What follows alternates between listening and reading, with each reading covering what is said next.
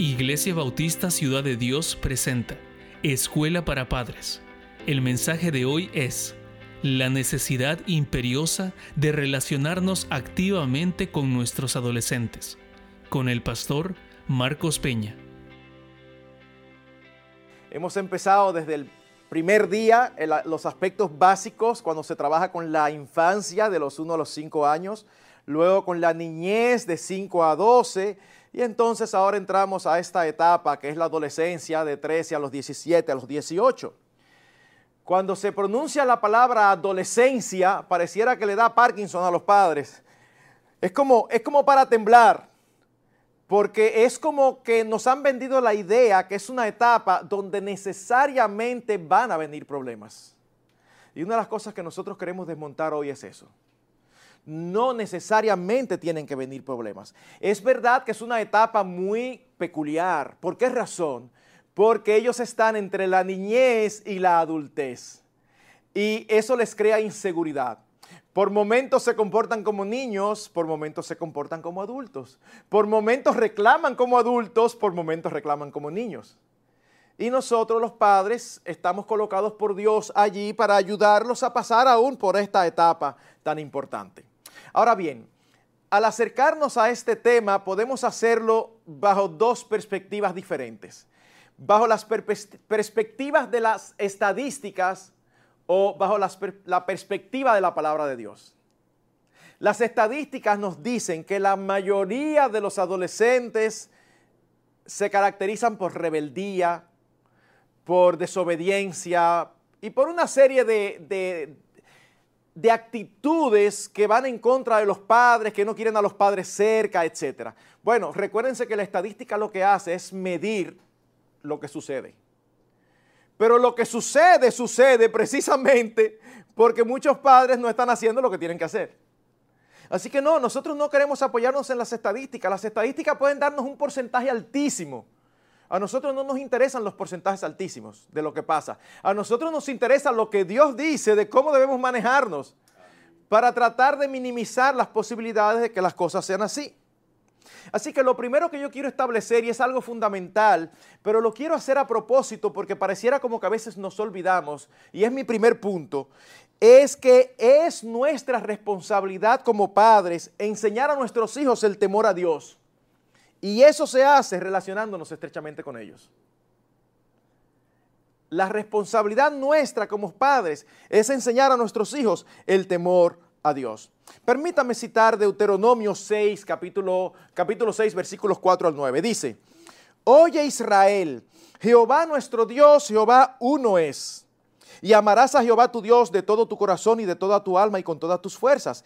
Y estas palabras que yo te mando hoy estarán sobre tu corazón y las repetirás a tus hijos y hablarás de ellas estando en tu casa y andando por el camino y al acostarte cuando te levantes.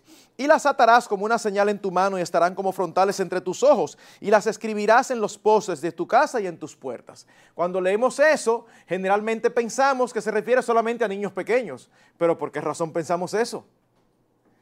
Y otro, otro, otro aspecto que nos llama la atención de este pasaje tan conocido, porque es un pasaje muy conocido, es que es obvio que para hacer eso que dice ahí se asume que los padres están presentes. Cuando andes, en otras palabras, tú estás aquí o allá y tus hijos están contigo. Hay una presencia paterna, hay una, hay una presencia de padre e hijos juntos. Cuando avanzamos un poco más, en la historia del Antiguo Testamento, llegamos a la Pascua. No tenemos el tiempo para meternos en todo lo referente a la Pascua. Pero la Pascua, la celebración de la Pascua tenía precisamente este propósito. Oigan lo que dice Éxodo capítulo 12, versículo 24 al 27. Perdón, Éxodo 13, versículo 8 al 14. Éxodo 13, versículo 8 y 14. Y lo contarás en aquel día a tu hijo diciendo, se hace esto con motivo de lo que Jehová hizo conmigo cuando me sacó de Egipto. Y cuando mañana te pregunte tu hijo diciendo, ¿qué es esto? Le dirás, Jehová nos sacó con mano fuerte de Egipto, de casa de servidumbre. Celebra la Pascua para que recuerdes la liberación de Egipto que Dios hizo. Pero celébrala para que tus hijos te pregunten, papi, ¿y qué es lo que significa esto que nosotros estamos celebrando? Ah, una oportunidad para enseñarle acerca de Dios, acerca del temor de Dios. Salmo 34, 11. Venid, hijos, oídme, el temor de Jehová os enseñaré. El rey David estaba clarísimo de cuál era su principal misión. Oigan lo que dice Paul Tripp. Y, cuando yo menciono Tep Tripp o Paul Tripp, no es que me estoy equivocando, es que son hermanos y han escrito libros diferentes de crianza. Paul Tripp dice lo siguiente, cada situación de problema, conflicto, duda, pregunta, confusión, dificultad, unidad, división, gozo, tristeza, trabajo, descanso, obediencia, rebelión, esperanza, temor, risa, autoridad y sumisión, debe ser vista como oportunidades de enseñanzas. En otras palabras, todo lo que sucede en nuestra, la vida de nuestros hijos son oportunidades de enseñanza para nosotros y así deben ser vistas. Ahora, yo estoy seguro que todos estamos de acuerdo en esto que yo he dicho, al menos conceptualmente. En lo que creo que hay desacuerdo, por lo menos en la práctica, es hasta qué edad nosotros debemos realizar esta labor. ¿No es cierto que cuando leemos Deuteronomio 6 pensamos en niños pequeños? Bueno, mis hermanos, la pregunta es, ¿hasta cuándo somos nosotros responsables de enseñar el temor a Dios a nuestros hijos? Hasta que salgan de nuestros hogares, hasta que se independicen. Y eso nos lleva a nuestro segundo encabezado. Esa responsabilidad solo termina cuando salen de la esfera de, de nuestra autoridad, es decir, cuando salen de nuestro hogar. Miren qué interesante, Proverbios capítulo 1, versículos 7 al 15. Es un padre instruyendo a su hijo. Y oigan lo que el padre le dice. El principio de la sabiduría es el temor de Jehová. Los insensatos desprecian la sabiduría y la enseñanza. Oye, hijo mío, la instrucción de tu padre y no desprecies la dirección de tu madre, porque adorno de gracia serán a tu cabeza y collares a tu cuello. Hijo mío, si los pecadores te quisieran engañar, no consientas. Si dijeren, ven con nosotros, pongamos acechanzas para derramar sangre, acechemos sin motivo al inocente, los tragaremos vivos como el Seol y enteros como los que caen en un abismo. Hallaremos riquezas de toda clase, llenaremos nuestra casa de despojos, echa tu suerte entre nosotros, tengamos todos una bolsa. Hijo mío, no, no andes en camino con ellos, aparta tu pie de sus veredas. Ahora déjeme hacer una pregunta elemental. Cuando usted lee eso, ¿Eso se le está diciendo a un niño de 5 años? Hijo mío, no consienta con los pecadores. Eso, no es un lenguaje para un niño de 5 años. Evidentemente él se lo está diciendo a un niño más grande o a un joven. Así que en la mente de Dios, nuestra responsabilidad de enseñar el temor a nuestros hijos permanece hasta que están bajo nuestra autoridad. Déjenme decirles algo que a veces olvidamos. La adolescencia es una de las etapas donde ellos más nos necesitan. Mis hermanos, déjenme repetirlo, porque es que nosotros nos han engañado, nos han vendido un concepto errado. La adolescencia es una de las etapas donde más nos necesitan. ¿Por qué? Por la característica particular de esa edad. Son años de inseguridad. Ellos no son niños, pero tampoco son adultos. Y se llenan de preguntas tales como, ¿quién soy yo realmente? ¿Para qué yo estoy aquí? ¿Cómo me veo? Ustedes no han visto el cuidado en el espejo, durante muchísimo en el espejo, mucha importancia a eso. ¿Quién tendrá razón, mis padres o mis amigos? Esas son preguntas que quizás ellos no hacen verbalmente, pero son preguntas internas, lógicas de esa etapa. ¿Será verdad lo que me han enseñado? Sí, yo veo, yo crecí aquí en la iglesia, yo veo a papá y mami, pero, pero realmente eso es verdad. Yo tengo amigos que no creen en eso. ¿Y quién tiene la razón? Es en esa etapa donde empiezan esos cuestionamientos. Y si es así, que es verdad, ¿por qué tantos no creen? ¿Y mi familia? ¿Es normal mi familia? ¿O es mi familia la que es diferente? Todas esas preguntas están allí y ellos interactúan con muchos otros que tienen contextos diferentes. Se preocupan muchísimo, como les dije, por su apariencia física. Se preocupan por las relaciones interpersonales, por el futuro, por el mundo de las ideas, el de las responsabilidades, pero al mismo tiempo son inestables en sus pensamientos. Hoy dicen que quieren ser ingenieros, mañana dicen que quieren ser eh, abogados. Son inestables. ¿Por qué? Porque es el tiempo en que ellos están formando sus propios conceptos independientes del nuestro. Y eso no está mal. Este proceso de cambio hacia la independencia no es malo en sí mismo, hermanos, pero se puede convertir en rebeldía si no es bien manejado por los padres.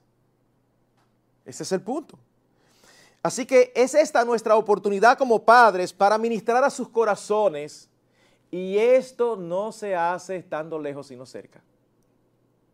Yo voy a repetir esto. La adolescencia es una oportunidad para nosotros como padres ministrar a los corazones de nuestros hijos. Pero usted no va a ministrar al corazón de su hijo si usted está lejos. Usted tiene que estar cerca de sus hijos para que pueda ministrarle. Es en esta época cuando ellos son más fuertemente tentados a creer que hay aspectos de la creación sin los cuales ellos no podrían vivir. Es que yo no me imagino sin, el iPad, sin la tablet, o, o no me imagino sin tal amistad. Y por eso usted lo ve que se rompe una amistad y eso es casi como un funeral. Ellos piensan que, hay aspectos de la creación que no pueden vivir sin ellos. Y están dispuestos a dejar al Creador con tal de obtenerlos. La salidera, es que tú no sabes lo que es. Mira, eh, aquella muchacha, tú por qué no sabes. Entonces siempre hay algunos que van muy, muy, muy delante porque sus padres son más descuidados, porque son inconversos y ellos escuchan y le venden la idea de que se está perdiendo de cosas buenísimas. Es un momento de, lucha. Ellos son tentados en esta etapa de la adolescencia a creer que su identidad, su significado y su propósito en la vida es encontrado en las, en las criaturas y no en el Creador. Le dan suma importancia a qué piensan de ellos los demás. Eso es, mis hermanos, y, yo me debatía cuando preparaba el material porque se iba a ser muy extenso. Yo quería dar algunos tips de cosas que uno debe enseñar a sus hijos desde temprano. Y aunque no me voy a meter en eso, soy débil y voy a caer en la tentación. Déjenme decirle por lo menos uno. Desde pequeños enséñeles que la mayoría no siempre tiene la razón. No espere que lleguen a la adolescencia. Desde que tengan 3 y 4 años, empiece, e, e, eso es una cantaleta, la mayoría no siempre tiene la razón, la mayoría no siempre tiene la razón, la mayoría no siempre tiene la razón, porque eso le va a ayudar cuando ellos lleguen a la adolescencia. Pero ellos le dan importancia tanta a los demás que esto los puede llevar a hacer lo que no quieren. O les puede impedir hacer lo que quieren. Y nosotros conocemos casos de jóvenes, adolescentes así. Ellos saben y quieren hacer lo correcto, pero no lo hacen por temor a los amigos. En una ocasión, hace unos años atrás, tuve la oportunidad de dar una capilla en el colegio y era un grupo de bachillerato. Por lo tanto, era un grupo de adolescentes. Y yo quise hacer un experimento.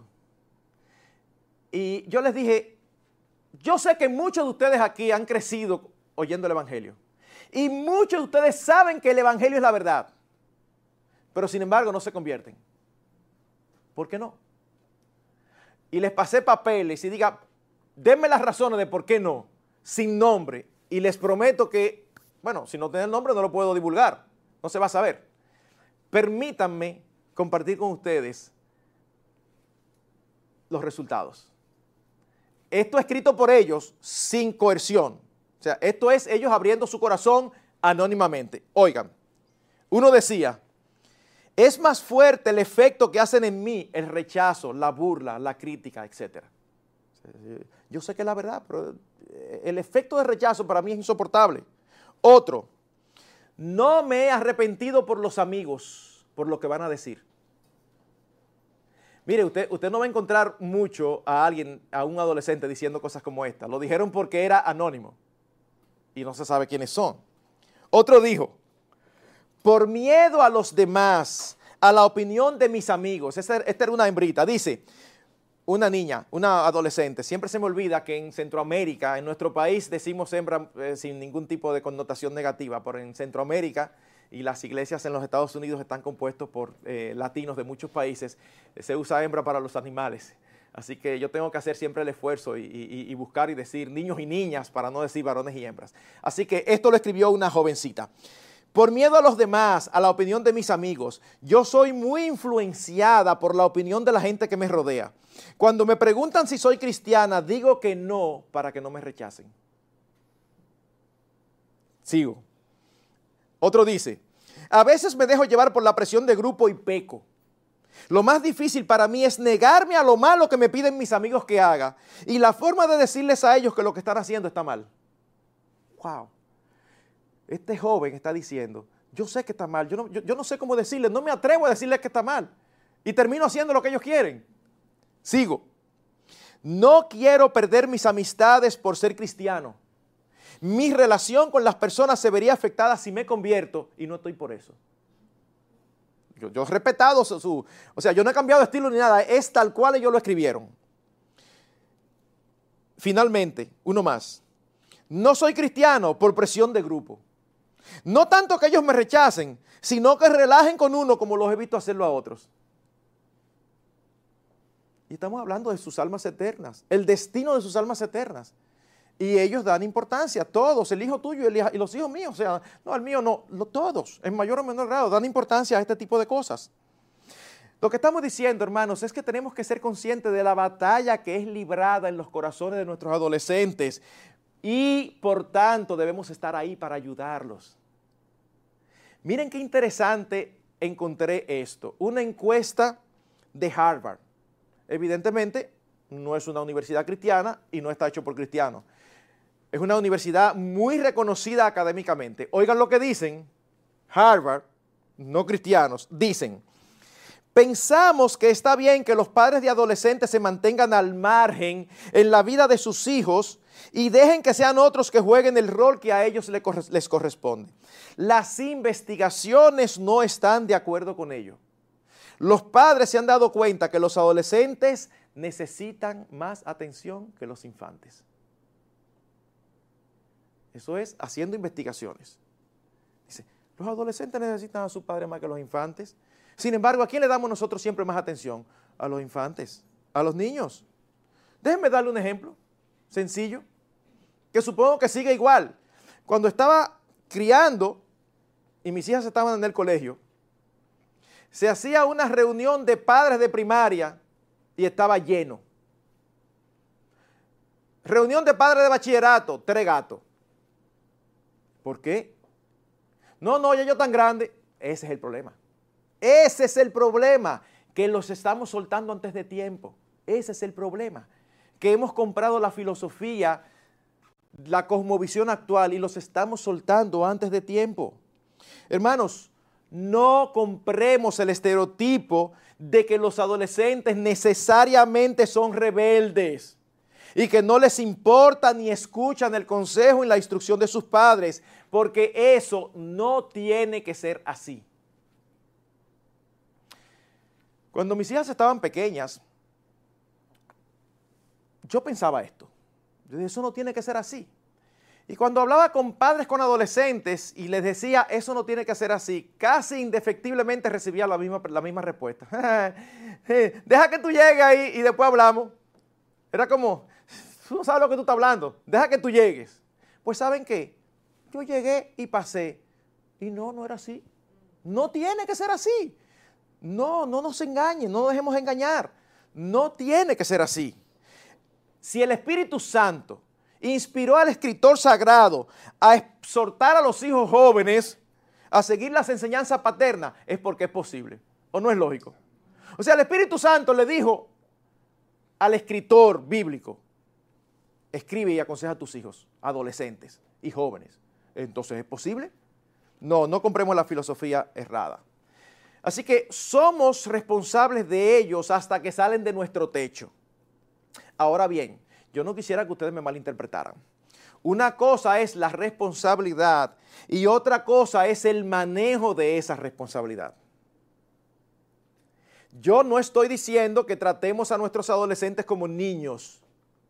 No. Estoy diciendo que tenemos autoridad y la responsabilidad de estar a su lado. En la medida que nuestros hijos van creciendo, la relación con ellos va cambiando. Hay un cuadro que utiliza Tep Trip en su libro de cómo pastorear el corazón de su hijo, que es muy claro y que a mí me gusta mucho. Eh, es un cuadro donde manifiesta o muestra la relación con nuestros hijos en términos de autoridad y de responsabilidad. Cuando nuestros hijos nacen, nuestra relación con ellos es mayormente de autoridad. Usted no le dice a un niño de seis meses, eh, ¿y qué tú quieres? ¿Leche o tú quieres un, mangucito? Él no sabe de eso, él ni entiende. Es toda autoridad, toda autoridad. Usted decide a qué se duerme, usted decide a qué le da la leche, usted lo decide todo. Van creciendo y cuando tiene cinco años ya el manejo es diferente a uno de dos. Ya hay ciertas cosas que usted lo deja. De igual manera, cuando llegan a la adolescencia, ya esa autoridad va descendiendo y por eso la importancia de hacer bien el trabajo en, la niñez. Cuando se hace el trabajo en la niñez bien, la relación se va convirtiendo en influencia. Por eso ustedes ven que en la edad de cero, la influencia es nula. ¿Qué influencia tengo yo en un hijo de seis, de seis meses que ni siquiera entiende lo que yo le puedo decir? Pero cuando mi hijo tiene 13, 14, 15, yo debo de haber sembrado en él las bases para tener cierta influencia sobre él. Hermanos, hay una autoridad posicional dada por Dios y nuestros hijos tienen que obedecerla independientemente de lo que sea. Pero ¿saben qué? Hay una autoridad relacional que nosotros se lo ponemos más fáciles si nosotros ejercemos esa autoridad de una manera acertada. Así que en la medida en que nuestros hijos crecen, vamos a ir cambiando y procuraremos dar más consejo por encima de simplemente órdenes. Vuelvo y repito, no es que no tenemos autoridad. Cuando su hijo de 15 años dice que quiere ir a ver a fulanito de tal que viene a un concierto, usted le dice, no, no, no. eso, si tú quieres lo hablamos, pero no. Pero hay otras cosas que uno tiene que empezar a, a aprender a ceder y a darle la oportunidad. Permítanme leerles un ejemplo genial que da Tep Trip en su libro. Su hijo tenía 16 años en este entonces, 16 años. Y viene donde su papá y le dice, papi, ¿puedo ir a jugar con el tobogán en la nieve con un par de horas con los vecinos? El padre le dice, bueno hijo, tú has estado fuera por varias horas y hay un proyecto que debes terminar. Pensé que lo haría más tarde, papi. Puedo hacer eso en la oscuridad, pero no puedo ir en el tobogán cuando está oscuro. Argumento. Me preocupa algo, hijo. Veo ese proyecto en tu cuarto como algo que comenzaste a hacer varias semanas atrás y no lo has completado. Eso me preocupa porque creo que dejas proyectos inconclusos con más frecuencia de la que debieras. Tienes una gran actitud en cuanto a cualquier cosa que mamá o yo te pedimos que hagas, pero las tareas a largo plazo que requieren que te pongas un ritmo de trabajo son difíciles para ti. ¿Ustedes están notando e-, el tono? O sea, él está diciendo, tú tienes un problema aquí y aprovecha para decirle, nosotros apreciamos esto bueno en ti pero veo que tienes esa debilidad. El hijo responde, estoy muy ocupado, pues cuando termino la escuela y finalizo mi práctica de lucha olímpica, no tengo tiempo para el proyecto. El papá le dice, bueno, yo sé que estás ocupado, pero hoy es un día libre y no lo hiciste. No creo que sea algo bueno para ti.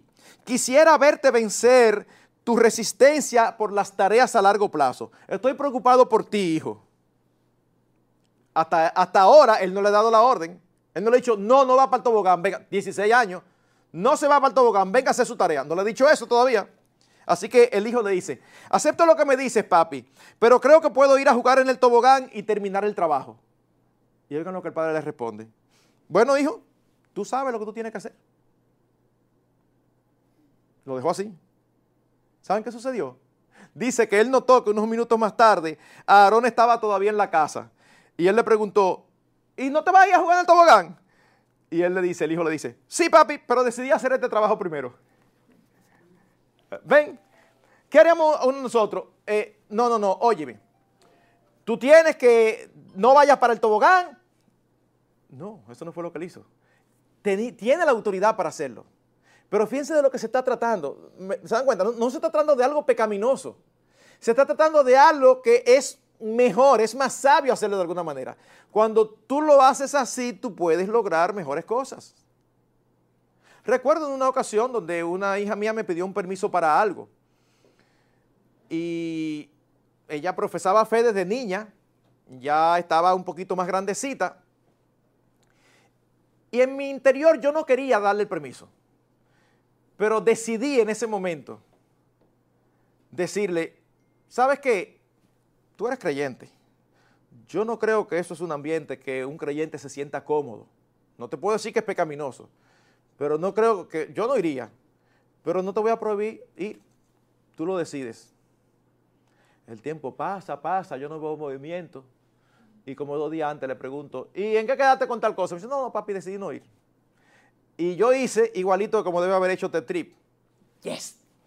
Por dentro, ¿verdad? Uno se queda tranquilo, ah, qué bien, mi amor, pero por dentro es, ah, excelente. Entonces se logran cosas más así, porque ya no son niños, son adolescentes. Ahora, hermanos, Tristemente lo que vemos a nuestro alrededor es a los padres desentendiéndose de sus hijos antes de tiempo. Eso es lo que vemos.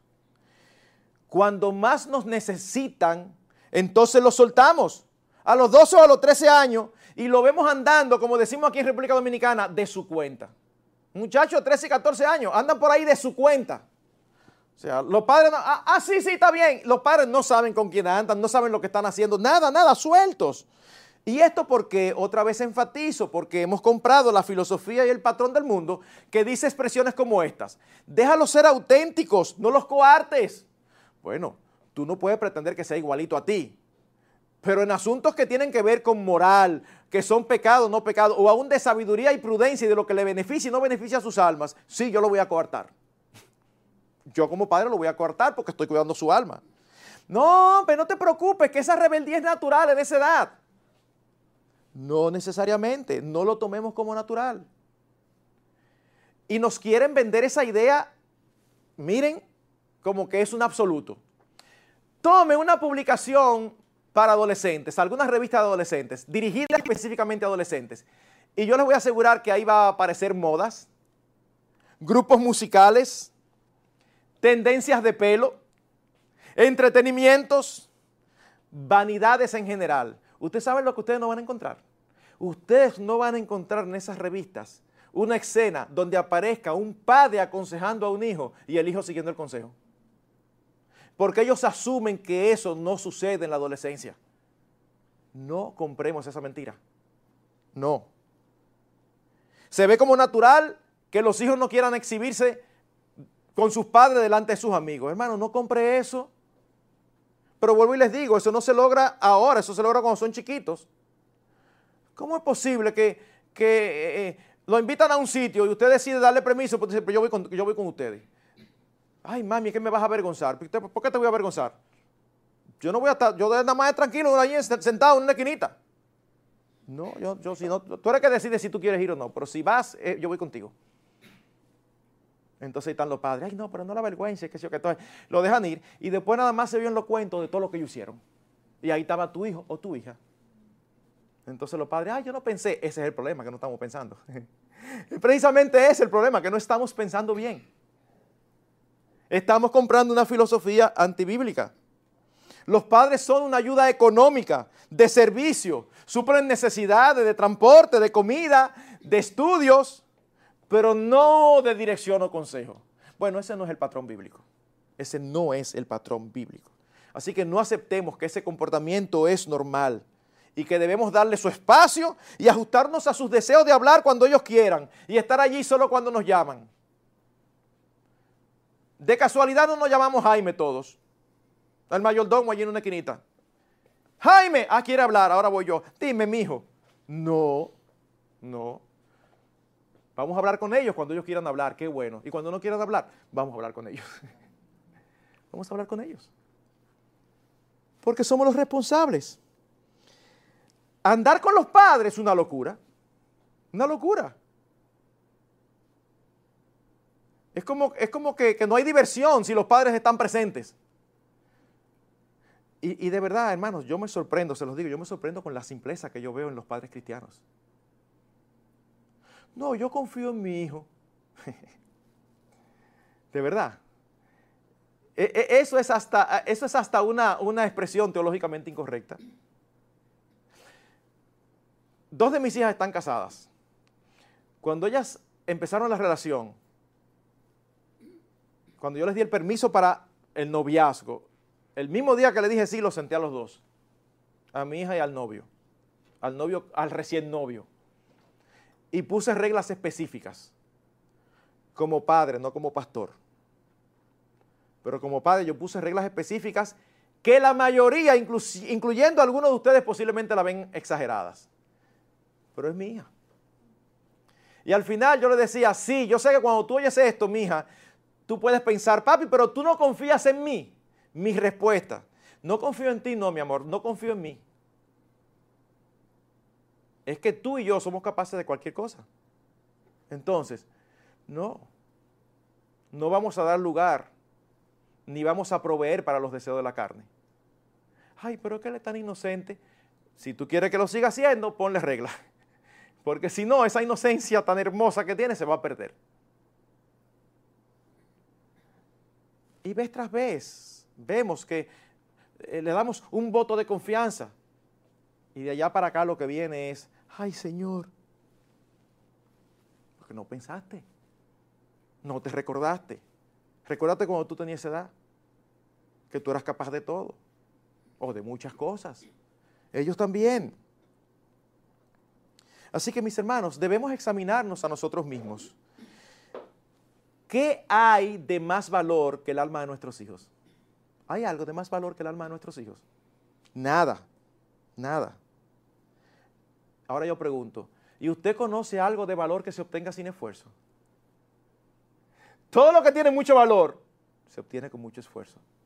Así que sí, eso va a demandar mucho de nosotros, pero esa es la idea. Somos los agentes elegidos por Dios para guiarlos a su temor los amamos y buscaremos su aprecio, buscaremos su bien, sea que lo aprecien o no. Hermanos, Dios nos eligió a nosotros como los agentes para enseñarles el temor de Dios. Y por el amor que les tenemos, nosotros vamos a buscar ese bien. Ellos lo aprecien o ellos no lo aprecien. Eso es indistinto. Vamos a buscar su bien.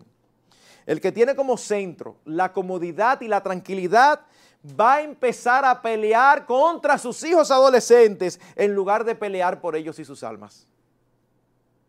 Les voy a dar un ejemplo. Bueno, un hijo adolescente es un hijo con mucha energía. Lo mejor que usted puede hacer es mantenerlo ocupado. Hay un refrán que dice que la ociosidad es el taller del diablo. Mientras más ocupados estén sus hijos, mejor, en cosas provechosas. Pero eso va a demandar. Ustedes, algunos de ustedes saben bien, que se pasan la tarde. Eh, y llevo a este a la clase de qué sé yo qué, y este entonces a la clase de allí, y dejo a aquel y recojo a este. Y al final uno termina el día y se le da la impresión que lo único que uno hizo en la tarde fue llevar y traer. Sí, eso es parte. No lo veas como, como aspectos seculares, como inglés, música. No.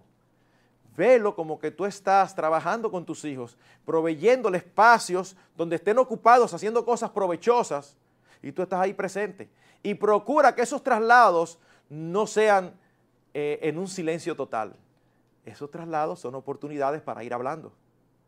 Sobre todo ahora con tantos tapones que hay aquí. Lo que antes tomaba 15 minutos, ahora toma 45. Bueno, tú, tú tienes 45 minutos para ir hablando con tu hijo en el camino. Aprovecha esas oportunidades pero no empieces a pelear contra ellos. Entonces llegan y nosotros que estamos más viejitos llegamos explotados y ellos ya tuvieron el colegio y todas esas clases, y nosotros llegamos explotados, locos y por llegar a la casa para tirarnos en un sitio, ah, y ellos llegan y lo que hacen es que se vayan corriendo y aparecen cambiaditos que quieren que ir a tal sitio, y entonces uno, pero no, pero espérate, llévame al paso, llévame suave, y uno empieza a desesperarse, y entonces ahí empieza a pelear contra ellos. Hermano, mire, bébase una bebida energizante, haga algo, pero trate de proveerle su presencia allí. Tercero, tercer encabezado. Y es la pregunta lógica. ¿Cómo entonces cultivamos una relación estrecha con nuestros hijos adolescentes que nos permita cumplir con esta responsabilidad? Permítame darle varias pautas. La primera, dedicando conscientemente tiempo para compartir con ellos. Todo el tiempo. Existe un principio de asociación en las escrituras donde somos influenciados por aquellos con los que más compartimos. Proverbios 13:20, ¿qué dice? El que anda con sabios, sabio será. Mas el que se junta con necios, será quebrantado. Proverbios 22, 24 y 25. No te entremetas con el iracundo, ni te acompañes con el hombre de enojos, no sea que aprendas sus maneras y tomes lazo para tu alma. Lo ponemos en dominicano. Dime con quién andas y te diré quién eres. Entonces a veces nos ha tocado tener hijos que tienen una compañía y ellos dicen, no, no, yo sé que ellos, pero yo, yo no participo. Mire, eso es muy improbable. Y en el caso que sea verdad que no participe, es solamente cuestión de poco tiempo para que participe. Pero tú no puedes compartir con alguien con que tú no estás de acuerdo. Lo que estamos diciendo, hermanos, es que vemos un principio de asociación en las escrituras. Entonces, ¿quién mejor que nosotros para estar cerca de nuestros hijos y ser nosotros los que los influenciemos en lugar de los amigos? Porque se supone que los padres lo vamos a influenciar de una manera positiva y sabia. Paul Tripp dice, Tú no podrás entrenar, pastorear, disipular o desarrollar hijos que rara vez están alrededor de ti. No lo vas a poder hacer. Tienes que estar allí. Pero en segundo lugar, en segundo lugar, haciendo de nuestro hogar un lugar atractivo. Haciendo de nuestro hogar un lugar atractivo. Y hermanos, yo tengo que confesarles que este es uno de los puntos que más frustración a mí me causa. Porque yo lo estoy diciendo, yo, yo tengo que confesar que tengo prejuicio. Ya yo me imagino a algunos de ustedes, es que yo no soy así, es que yo no fui criado así, es que a mí no me gusta esto. Y a mí me da, me es que no es asunto de cómo fuimos criados, no es asunto de cómo somos, no es, es asunto de qué es lo que es mejor. Hay hogares que son aburridísimos. Ah, pero que el papá es aburrido y la mamá también. Pues procuren entonces cambiar. Porque lo mejor que pueden tener nuestros hijos desde pequeñitos es un hogar divertido. Y eso lo provocan papá y mamá. El antídoto más efectivo para que nuestros hijos no sientan la necesidad de compañerismo estrecho con otros que no les convienen es hacer de nuestro hogar un lugar donde sea deleitoso estar. Que para ellos es un deleite, es un gozo, porque allí no solamente se hacen labores y deberes, allí se bromea, allí se ríe, allí se canta, allí se, se hacen bromas unos a los otros allí se juega, allí se pasea, allí se comparte juntos. Es que yo nunca vi eso en mi casa. Bueno, pues entonces empieza a hacerlo ahora para que tus hijos no, digan, lo mismo, no, digan lo mismo que tú cuando estén grandes. Dice Tep Trip, y esto me encantó. Los jóvenes no se van de los lugares donde saben que son amados y conocen la aceptación incondicional ni huyen de los hogares donde tienen relaciones sólidas. Tampoco huyen de los hogares donde la familia planea actividades y hacen cosas emocionantes y atractivas. Los padres trabajan de sol a sol, llega el sábado y los padres están explotados. Ay, mi hijo, él nada más quiere estar brincando, pues yo no puedo. Vuelvo y les digo, haga el esfuerzo, arranque con todo su muchacho para la playa. De una vuelta aquí, una tiene que estar presente, tiene que hacer de su hogar un lugar cálido para ellos, que ellos se sientan cómodos. Si no, ¿saben lo que sucede? Que siempre quieren estar andareteando. Ustedes no han visto a su adolescente que no... ay, pero eh, es que él, no, él como que no es hogareño. Bueno, pero es que verdad que tu hogar es una tumba ahí. Ahí no se hace nada. Ahí nada más llegan, ahí nada más llegan los cuerpos mortales a tirarse cada uno en un sitio. Entonces llega, llega el adolescente con todo su brío y lo que encuentra son gente tirada, ya que no dan más. Tenemos que buscar la vuelta. Vamos a hacer de nuestros hogares lugares atractivos. Tercero, interesándonos en lo que a ellos les interesa. Sí, yo sé que este mismo punto lo mencioné cuando hablaba de la comunicación. No es que se me olvidó es que como hemos dicho que estamos muy pendientes cuando son niños y los soltamos cuando son adolescentes, lo que le estoy diciendo es, no, no, no, esa costumbre tiene que seguir. Ellos empiezan a tener intereses culturales, intereses deportivos, intereses artísticos, artesanales o intelectuales. Resulta que papá y mamá no leen y un no, a nuestros hijos, a nuestras hijas le encanta la lectura. Bueno, mira, es una buena oportunidad para que nosotros empecemos a leer también, para que podamos compartirlo con él, pues si no él va a estar hablando de cosas que nosotros no sabemos. O como digo yo, que me encantan los deportes. Resulta que tengo un varón, no tengo varones, esto es un ejemplo eh, imaginario. Tengo un varón y el varón no le gusta para nada los deportes, es lo que le gusta la pintura. Yo voy a estar como, ay, ay, ay, bueno, está bien. Pero ¿qué tengo que hacer? Hay una exposición de pintura que él quiere que yo vaya. Ay, mi amor, es que a mí no me gusta eso. No, empiézate a gustar y ve. Pregúntale para que aprendas a apreciar. ¿Y qué es lo que tú le ves, mi hijo? Porque yo, yo como que no entiendo bien. Él te explica. Entonces, ¿qué tú estás haciendo? Tú no estás, no, no, no es un problema de pintura, es un problema de estrechar relaciones. Es que estamos demasiado centrados en nosotros mismos, en nuestras personalidades, en nuestros gustos, en nuestros puntos de vista. Y nos olvidamos que si vamos a ganar el corazón de nuestros adolescentes, tenemos que compenetrarnos con ellos. No permitas que tu personalidad sea un obstáculo, o tus gustos, o tu crianza. Puede ser que haya aquí algunas madres criadas como muchas madres aquí, que nada más estaban en la casa, que nunca hicieron nada emocionante y tienden a ser temerosas de todo. Así que aquí está el papá planificando un viaje de aventura y la mamá eh, tratando de, de, coartarlo. No, porque es que eso es muy peligroso. Pero espérate, él no es loco, él no está hablando de tirarse en paracaídas. Está hablando de algo que te aseguro que tus hijos nunca van a olvidar. Mira, nuestros hijos nunca olvidan los momentos que ellos compartieron junto con nosotros, momentos especiales.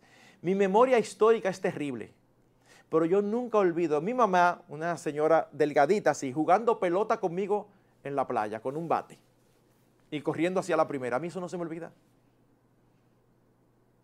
Y tus hijos tampoco se van a olvidar aquello que compartieron contigo. No se olvidan. Eh, para ellos eso es valioso.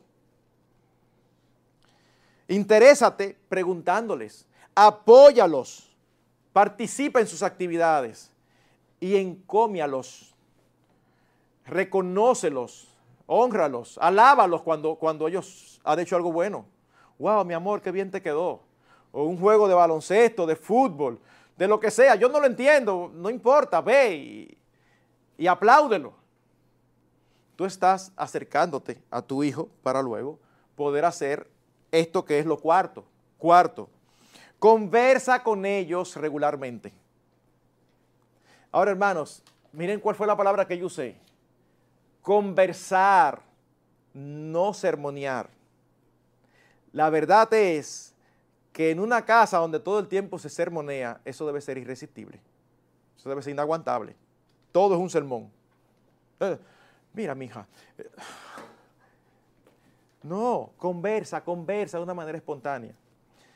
Aun cuando tú vayas a sermonear, trata de hacerlo de una manera familiar. Hay padres que, que, sermonean de una manera que a mí me da la impresión que después que terminan ya lo único que falta es recoger las ofrendas para que, para que, parezca un culto. En un taller para padres, en, un taller para padres fuera de, fuera de la ciudad, eh, generalmente se hacen dramatizaciones de lo aprendido. Yo tuve que corregir a un papá porque yo, yo, yo lo veía, yo decía, es que yo con un papá así, yo, yo me vuelvo loco. Eh, estaban discutiendo algo de un permiso y entonces ellos están haciendo su dramatización, entonces el, papá viene, eh, la mamá le dice, mira que ella quiere que le demos este permiso, entonces él viene, mija, mira, el libro tal dice en proverbios, qué sé yo, qué, sé yo cuánto, esto, qué sé yo, que ella, ajá, sí, papi, sí. Y ya yo me estaba, yo que estoy, que, es una dramatización, yo, yo me estoy desesperando, ya yo casi lo estoy diciendo, ya. Hay que aprender a ser espontáneos. No es que tú no digas que el Señor dice, pero, pero es a veces como que cogemos una solemnidad. Yo no sé cuántos de ustedes vieron en internet, hace años que yo no lo veo, pero vi una, una vez una, una caricatura de un niño que se acerca al papá y le dice, Padre, Padre mío, tú pudieras darme un dinero excelentísimo, Padre, para comprarme un helado. Y el papá lo mira y dice, ¿qué fue? ¿Por qué tú me pides así? Ah, no, porque tú dices que Dios es tu Padre yo veo que así que tú le oras. Señor, aquí sí, hombre, vamos ya te acá y vamos a orar. Señor, oye, ¿qué fue lo que te dio? ¿Sí qué fue lo que pasó? Es como que, como entramos en, modo, modo espiritual, modo místico. No, en un ser personal. Señor, tú sabes que yo estoy estrellado, ayúdame. No quiero hacer lo que tú sabes que tengo que hacer. Bueno, así mismo debemos nosotros tratar con nuestros hijos. De una manera espontánea, de una manera natural. Mi hijo, tú no piensas que sería mejor esto, o mira lo que dice la Biblia en tal sitio, pero, pero, no, no manera sermón, sino una conversación. Debemos hablarles continuamente para librarlos del engaño del pecado. Oigan lo que dice Hebreos 3, 12 y 13. Antes exhortaos los unos a los otros cada día, entre tanto que se dice hoy, para que ninguno de vosotros se endurezca por el engaño del pecado. Cuando usted lee este texto, usted se da cuenta que este texto no es confrontativo. Este texto es más bien preventivo. Es una conversación. No es todo el tiempo eh, eh, confrontando, sino previniendo. Y esto va a implicar esfuerzo de nuestra parte, porque la verdad es que ellos no siempre quieren hablar. Eso es una realidad. Eso requiere que nosotros nos mantengamos a través de momentos incómodos donde no somos apreciados ni deseados, pues no queremos tener conversaciones significativas con ellos solamente cuando algo malo ha ocurrido. Solamente tenemos conversaciones serias y significativas cuando ellos hacen algo. No. Debe ser natural que tengamos conversaciones significativas en un ambiente que no ha pasado nada, sencillamente estamos compartiendo impresiones. Dice Paul Tripp lo siguiente, o él cuenta más bien, que él iba todas las noches, cuando llegaba a la casa, él tenía cuatro hijos, y él iba a la habitación de cada uno de sus hijos, cada noche. Y él relata una conversación muy interesante que se dio un día con uno de ellos en una ocasión. Y luego dice él, como padre de adolescente es importante estar consciente que estas conversaciones no ocurren así nomás, tú haces que ocurran al estar buscando diariamente a tu hijo.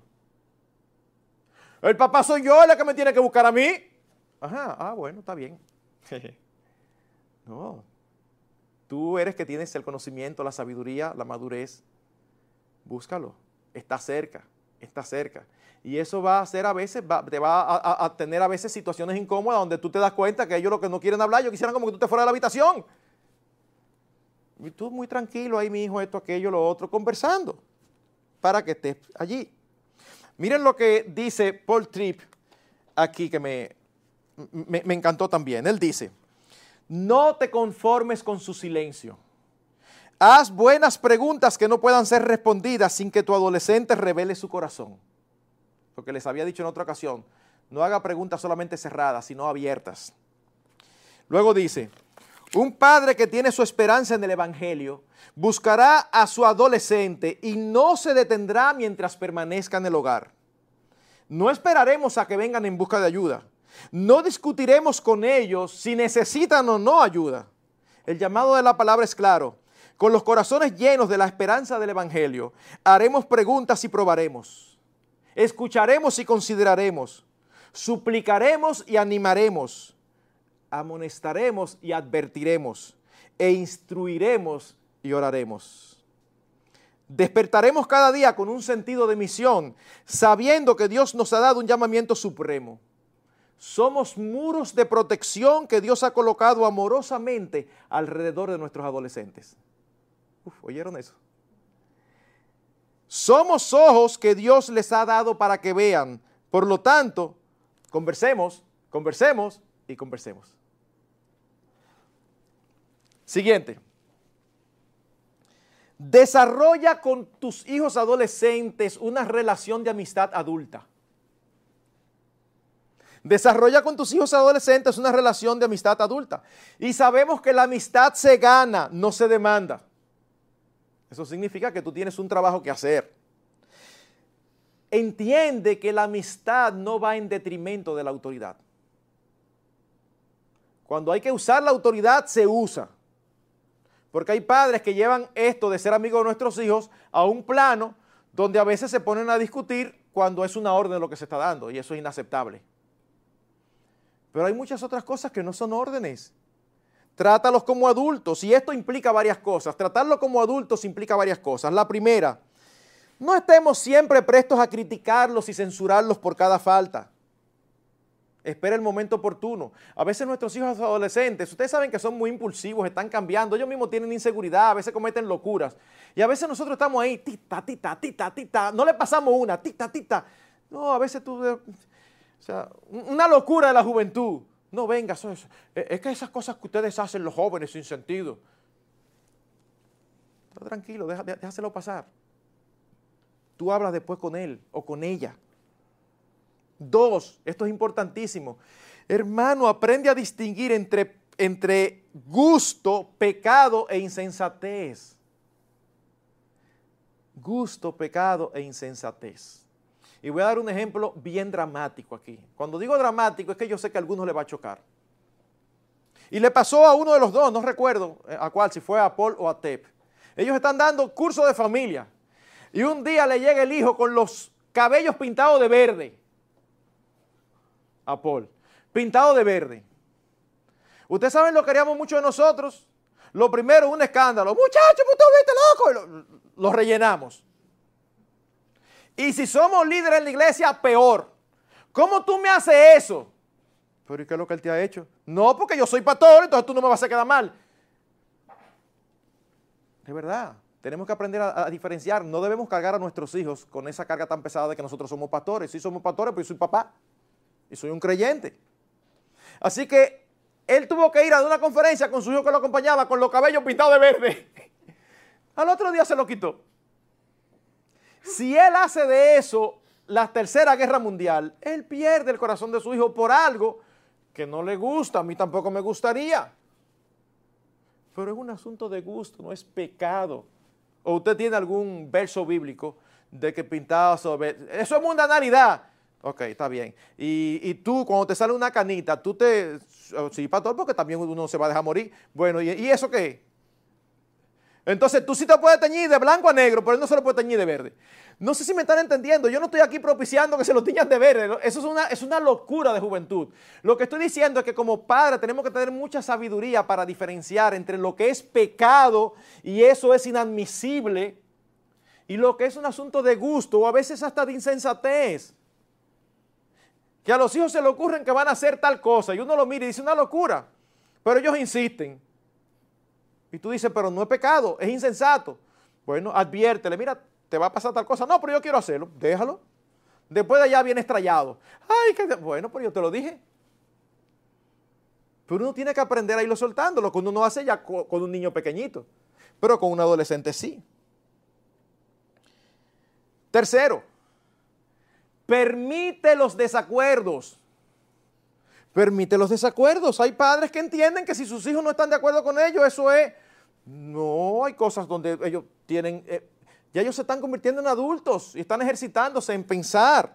Dice Tep Trip lo siguiente, no desperdicie su influencia en cosas que no importan. Oigan, no desperdice su influencia en cosas que no importan. Y luego añade, ellos no necesitan ser fotocopias suyas para ser santos. Ah, no, tiene que ser exactamente igualito. No. Eso me recuerda, no fue con un hijo, pero me recuerda una situación que creo que se las he comentado, que se dio en uno de nuestros retiros de jóvenes.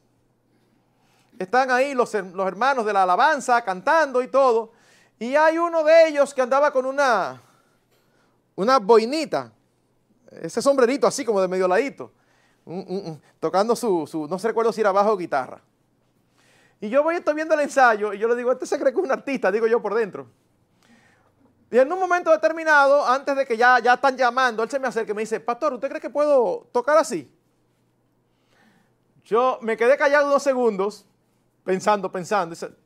No me gusta, ¿cuál es el afán de parecer un artista? Eso fue por dentro. Pero después digo, son tantas las cosas con las que tenemos nosotros que lidiar con estos jóvenes que yo no me voy a meter en esa guerra. Sí, no hay problema. Yo pensé todo eso y mi respuesta fue, sí, no hay problema. Mi respuesta externa fue, no hay problema. Y él tocó con su boinita. Yo voy a armar un disgusto con un joven porque hace algo que yo no le veo sentido o no me gusta. Pero ¿y si a él le gusta? O sea, ¿es pecado? No, no es pecado. Ah, pero entonces a veces queremos regularlo todo. No, ellos tienen sus propios gustos y aún sus propios puntos de vista. ¿Qué es bueno? eh, darles la oportunidad. Y cuando disientan, no papi, yo no lo veo así, o mami, yo no lo veo así, no lo vea como una falta de respeto. Ah, no está bien, mijo. Yo pienso que tú estás equivocado, pero no hay problema. Y cuarto, con respecto a desarrollar una relación de amistad adulta, trátalos como individuos particulares con sus pecados, defectos y virtudes. Cada uno de nosotros somos diferentes y nuestros hijos también. Tú tienes que tener una buena relación con ellos, aunque tú seas consciente de cuáles son sus áreas fuertes y cuáles son sus áreas débiles. Tú los ayudas a desarrollar sus fortalezas y a fortalecer sus debilidades. Tú estás como padre ahí para eso. Pero no estés todo el tiempo eh, presionándolos o atacándolos. Siguiente. Comparte con tus hijos adolescentes tus luchas y pecados con sabiduría y con discernimiento. ¿Saben por qué? Porque a veces nuestros hijos adolescentes perciben que nosotros creemos que lo único que se necesita para hacer las cosas bien es saber qué es lo que está bien. No, no, no, si tú sabes cómo que se hacen las cosas, y eso es suficiente, pero tú y yo sabemos que no. Pero tú y yo sabemos muchísimas cosas cómo se hacen. ¿Y cómo lo hacemos? Mal. Y sabemos cómo se hacen. En otras palabras, nosotros somos tan pecadores como ellos. No te pongas en un pedestal delante de tus hijos. Es provechoso para tus hijos que ellos sepan que tú los entiendes porque tú también tienes luchas. Y cuando tú lo ves a ellos luchando con el temor a los demás, tú puedes aprovechar esa oportunidad para relatarle alguna historia de alguna vez que tú también te dejaste influenciar por los demás. O aún ahora mismo, como hay ciertos aspectos donde tú detectas en ti que hay cierto temor a los hombres. Porque si tú te pones muy lejos, ellos van a decir que papi no me entiende o mami no me entiende porque ellos están demasiado lejos espiritualmente. No, todos estamos montados en el mismo barco de luchar con nuestros pecados. Así que ayúdalos. Finalmente, permítanme hacer una especie de test para ver qué tanto usted está haciendo todo esto que nosotros decimos. Yo espero que usted tenga la capacidad de relacionar las preguntas con lo que hemos hablado y que usted se conteste a sí mismo. Primera pregunta. ¿Cuándo fue la última vez que tú jugaste un juego de mesa con tus hijos? Ay, pastor, que a mí no me gustan los juegos de mesa. Ay, eso es lo que estamos diciendo. ¿Y a tus hijos les gustan? Sí, sí, pero yo nunca crecí. A mí, mira, de cuando chiquita, toda una historia de por qué no te gustan. No haga historia de por qué no te gustan. Empieza a gustarte, es lo que te estoy diciendo. Es lo que estoy sugiriendo. ¿Por qué? Porque eso crea un ambiente en la familia donde todo el mundo se ríe, se goza, eh, eh, eh, se comparten juntos. Dos, cuando tus hijos tienen una pregunta seria o una inquietud, ¿a quién le preguntan normalmente? ¿A ti? ¿Al papá, la mamá o a los amigos? Tres, Tú puedes mencionar así, sin pensarlo dos veces, en qué actividades tú estás apoyando a tus hijos adolescentes, que tú estás ahí con ellos. Cuatro, ¿de quién reciben tus hijos mejor la amonestación o el consejo? ¿De ustedes como padres o de amigos o de otros? Cinco, cuando planificas una actividad familiar, ¿se interesan tus hijos o solo se entusiasma cuando son actividades con sus amigos? Ahora, déjenme hacer un paréntesis aquí, mis hermanos, para que no caigamos en, algunas cosas que caen, sobre todo las personas mayores. Y yo les ruego al Señor, de, verdad se lo digo, yo les ruego al Señor, Señor, ayúdame a cuando yo llegue ahí, y ya estoy muy cerca, eh, no hacerlo como lo hacen. Cuando hablamos aquí de actividad familiar es una actividad familiar que le interese a todos.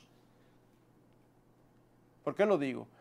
Porque es una costumbre de las personas mayores y, nosotros podemos hacerlo con nuestros hijos y eso de verdad, eso desespera a los hijos. Déjenme hacer un ejemplo. Yo tengo un viaje a Puerto Rico con unos amigos por cinco días.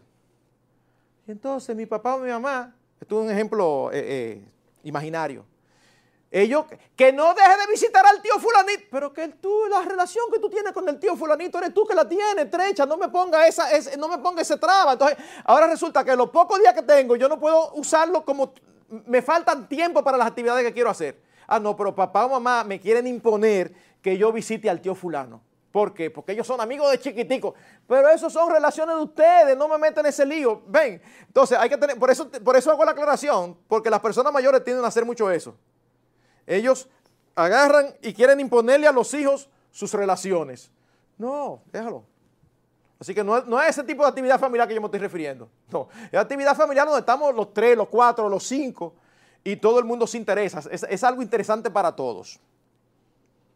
Seis, donde quién buscan consuelo generalmente tus hijos adolescentes cuando tienen dificultades. Si ellos van donde ti, dale gracias al Señor, tú estás en buen camino. Pero si ellos hablan más bien con los amigos, tengo un problema y tú te enteras por terceros, eso es una mala señal. Siete. Tus hijos adolescentes hablan con entusiasmo con ustedes acerca de películas que han visto o actividades que han realizado. Imagínense este escenario. Fueron a ver una película y ellos regresan y tú le preguntas, ¿y qué tal? Bien, ¿te gustó? Todo bien. Bien, ah. Entonces, a ratico viene y lo visita un amigo y tú lo, tú lo oyes con el amigo. ¡Wow! Y lo que pasó fue que...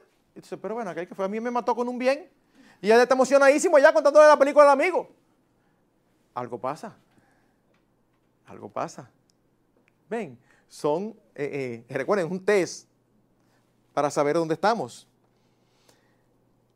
Ocho, preguntas con regularidad a los profesores cómo van tus hijos, no solo académicamente. Primero, segundo, tercero, ahí están los padres. Dime, ¿cómo va? Bachillerato. Mm. No, habla con el profesor, no académicamente. ¿Cómo tú ves? ¿Cómo tú lo ves reaccionando a la palabra? Tú percibes amor por el Señor, tú percibes deseo por cosas espirituales. Tú estás pendiente de tu muchacho. Nueve. Las actividades de tus hijos son mayormente en tu casa o en la ajena. Mira, cuando tú tienes hijos adolescentes y es inevitable por poner una palabra, porque nunca es inevitable, que se arme, una juntadera o algo, procura que sea en tu casa. Porque ahí tú tienes el control. Y ahí tú sabes que sí y que no. Cuando tú lo sueltas, tú no sabes lo que pasa en la otra casa. Tú no sabes cuáles son los valores, ni los principios, ni la formación de los otros padres, ni qué permiten, ni qué no permiten. Así que, no, que vamos a hacer una pijamada. Las pijamadas son peligrosas. Recuérdense ustedes, esa es una de las, de, de las actividades donde más tonterías se hablan, por usar una palabra lo más noble posible en comparación con todas las cosas que se hacen ahí. Pero si finalmente se va a hacer, hazla en tu casa. Hazla en tu casa. Y 10. Cuando los acompañas a una invitación o a, una, alguna, actividad, ¿se sienten bien o mal? Lo invitan a algo y tú dices, ah, yo voy a ir contigo. Y tú lo notas como, mami, pero espérate, eh, están, locos por sacarte de la ecuación. O contrario, tú dices, voy a contigo, ay, sí, qué bueno. Hay una diferencia grande. Eso te dice cómo tú estás ganando el corazón de los tuyos. Y hermanos, ¿saben qué? En esa etapa ellos supuestamente rechazan, supuestamente, pero en el fondo todos quieren cercanía con los suyos. Estando precisamente en Oklahoma, eh, tuve una conversación informal con el pastor Félix Cabrera. Y estábamos hablando de lo que él hacía antes de que él fuera llamado al ministerio y todo eso. Y él me contó una experiencia que a mí me encantó. Él trabajaba con selecciones de baloncesto, de la selección de baloncesto de Puerto Rico. Y dice que en una ocasión estaba en cancha con el equipo, ya ustedes saben, esos hombres así, así. Y llegó su papá, que es pastor. Y él siempre, y él y su papá siempre se saludan con un beso. Y alguien le dijo que su papá estaba en las gradas y él lo mandó a llamar. Y el papá bajó y delante de toda esa gente ellos se saludaron con un beso como se saludaban siempre. Cualquiera pudiera pensar, uy, mi madre, ¿qué van a pensar los demás? ¿Saben qué sucedió? Después al final, muchos de estos hombrones se le acercaron a él y le dijeron que los conmovió ver eso y que ojalá ellos tener un papá que ellos se pudieran tratar así. Así que no, no, no, no nos llevemos de lo que ellos digan ahora, porque ellos no saben. Los que sabemos somos nosotros. Y somos los que tenemos que tratar de desarrollar esa relación estrecha con ellos. Unas palabras finales y con esto termino. Yo perdí toda la noción de tiempo, yo no sé dónde estamos, pero ya termino con esto. Hermanos, debe ser una prioridad en nuestras vidas relacionarnos activamente con nuestros hijos adolescentes. Solamente nuestra relación con Dios y con nuestro cónyuge debe ir primero, solamente. Primero Dios y luego nuestro cónyuge. Y entonces nuestros adolescentes. Ustedes saben lo que yo estoy diciendo. Déjenme traducirlo en otras palabras que le va a sonar un poquito más chocante. Mis hermanos, si tú tienes hijos adolescentes, quizás esto va a demandar que tú te involucres con ellos menos tiempo compartiendo con hermanos y hermanas de la iglesia. Y quizás que tú te comprometas en al menos ministerios de la iglesia y menos servicio. Pero vale la pena, porque ese es tu ministerio en este momento. Y que no suceda como adolescentes que crecen aborreciendo la iglesia porque sienten que la iglesia le quitó sus padres. Y una cosa es nuestra relación con el Señor, que es prioritaria sobre todo, y otra cosa muy diferente es nuestra involucración en la iglesia. Son dos cosas totalmente diferentes que muchos cristianos lo equiparan.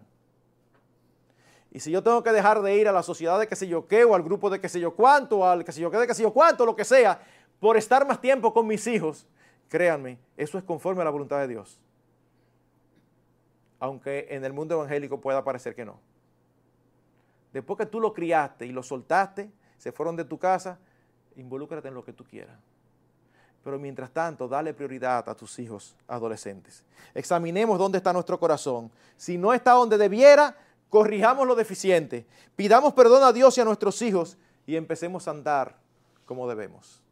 Permítame terminar leyendo una porción, una vez más, de este libro, que los recomiendo grandemente, Edad de Oportunidad.